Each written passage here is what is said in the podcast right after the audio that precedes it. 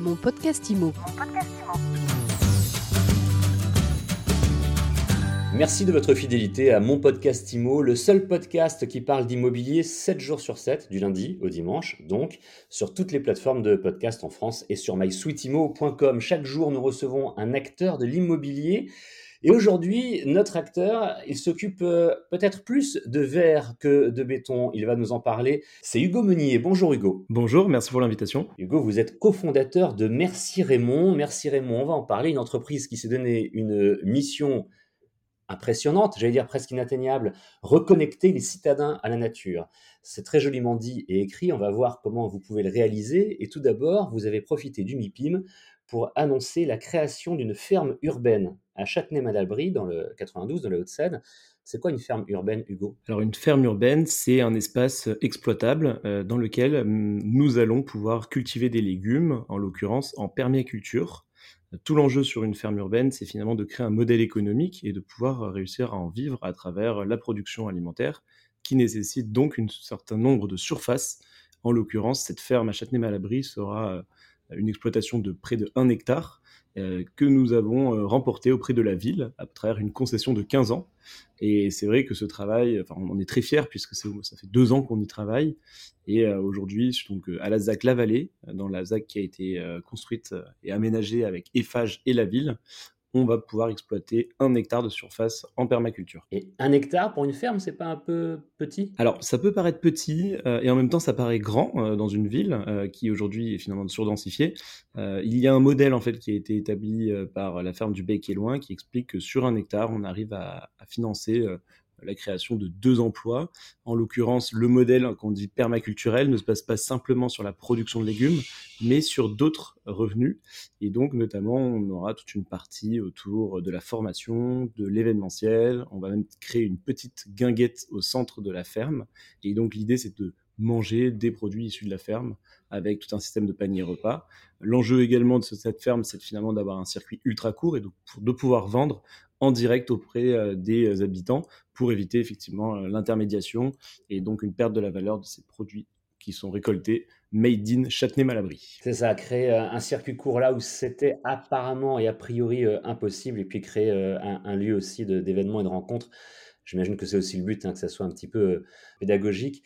Merci Raymond, on l'a dit, votre, mission, vous vous présentez comme le défenseur du verre en ville vous essayez de, reverdir la ville de différentes manières, notamment avec l'immobilier. Alors ça, évidemment, ça nous intéresse à mon podcast IMO. Quelles sont vos réalisations dans l'immobilier, dans les projets immobiliers? Alors nous, aujourd'hui, on s'intègre finalement sur toutes les surfaces disponibles euh, pour y mettre du végétal. Euh, on s'intègre très en amont, en phase conception. Donc on travaille avec des architectes, des urbanistes, des élus ou même des promoteurs. Euh, l'enjeu pour nous, c'est effectivement de défendre cette partie-là, qui peut paraître généralement comme un coût puisque bah, effectivement c'est pas ça qui va rapporter. Par contre, c'est quelque chose qui va bénéficier à toute la collectivité. Euh, on parle beaucoup d'externalités positives. Euh, une rue qui aurait euh, des, jardinières ou finalement une, allée végétale va créer aussi plus d'attractivité. On ne va pas parler de tous les bénéfices aujourd'hui du végétal, mais aujourd'hui on, s'est senti très éloigné des plantes, de la nature, notamment après le confinement, on en a encore plus pris conscience, et on voit que végétaliser va rafraîchir la ville. Donc on peut penser à des villes comme Marseille euh, qui sont très chaudes avec des grandes canicules, mais même Paris en plein mois d'août, ça va dépolluer, ça va recréer du lien social, puisque même une ferme, c'est un lieu où on s'y retrouve. On n'est pas obligé de se retrouver euh, dans la rue, mais on peut se retrouver dans une ferme, dans un espace vert.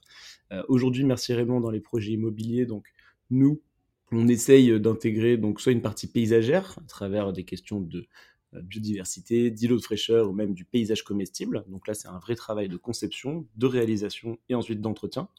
Des enjeux pour, euh, pour le végétal de demain, c'est qui va l'entretenir, puisque encore une fois, c'est un coût. Et si on l'entretient pas, ça dépérit. Et donc, il faut aussi une notion de formation des citadins, une notion des futurs acquéreurs euh, de logements dans lesquels il y aura du végétal, pour que chacun s'y implique. L'immobilier et même l'urbanisme d'une manière générale, si on ne l'entretient pas, ça dépérit aussi. Donc ça ne devrait pas être très compliqué de faire comprendre à tous les euh, acteurs, qu'ils soient euh, utilisateurs ou opérateurs, qu'il faut entretenir le, végétal. En tout cas, je l'espère. Vous avez cité quelques villes, hein, il y en a d'autres. Hein, Bordeaux ou Lille, par exemple, sont extrêmement minérales comme, comme ville. Est-ce que véritablement, Hugo Meunier, c'est quelque chose d'utile? Vous parliez d'îlot de fraîcheur tout à l'heure. C'est pas un peu gadget? C'est véritablement nécessaire? Ou suffisant, j'allais dire? Demain, on sera de plus en plus de citadins dans les villes. on sera à peu près à 80% de Français qui vivront dans les villes. Et aujourd'hui, finalement, on se rend compte que il y a des troubles psychologiques, des troubles physiques, que ce soit des maladies respiratoires ou même euh, des dépressions. Dans, on, a une consommation de taux d'anxiolytiques qui a augmenté ces 20 dernières années. Euh, le végétal, la nature en ville est un moyen aussi d'y répondre. De, voilà, on, aime bien dire que nous sommes la nature, c'est-à-dire on est par essence fait pour être proche d'un arbre, fait pour euh, voir des fleurs au printemps.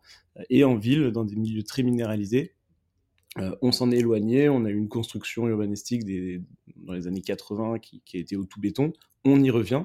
Euh, aujourd'hui, on, débétonise ces places euh, qui ont pu être construites. On peut penser à la place de la Nation qui a été complètement repensée avec du végétal en créant un parc. et aujourd'hui, c'est une vraie tendance et un vrai besoin. Donc, parler de gadgets peut-être sur certains espaces, puisque parfois on peut manquer de surface. Maintenant, aujourd'hui, on peut exploiter euh, les, toits, on peut exploiter euh, les, murs avec euh, faire grandir du houblon, du, jasmin ou même faire des murs verticaux. et donc, c'est pas la surface qui va manquer dans les villes. on peut même s'adapter. On, a vu toutes ces places, toutes ces places de parking transformées en terrasses de bars, de restaurants. Bah, pourquoi pas les transformer aussi en jardin, en potager, puisque la ville aura de moins en moins de voitures, donc on peut récupérer ces surfaces-là. C'est ce qui commence à se faire d'ailleurs, hein, ces places de parking transformées en, mini espaces verts de plus en plus dans des euh, villes moyennes en région. Merci beaucoup Hugo Meunier, vous nous redonnez de l'espoir et avec Merci Raymond, on a vraiment l'impression effectivement d'une entreprise euh, utile et, nécessaire. Je précise au passage qu'on peut vous retrouver sur euh, Internet, c'est simple, merci Raymond.fr. Et puisque vous nous dites que vous pouvez intervenir sur beaucoup de projets, aussi bien avec des promoteurs qu'avec des villes et différents autres acteurs, eh bien qu'ils n'hésitent surtout pas à vous contacter pour mettre un petit peu de verre dans leurs projets et dans nos vies. Merci encore Hugo Meunier. Merci encore pour l'invitation. Bonne journée. Et mon podcast IMO, c'est tous les jours, 7 jours sur 7, sur toutes les plateformes de podcast. On se retrouve donc demain pour une nouvelle interview. Mon podcast IMO. Mon podcast IMO.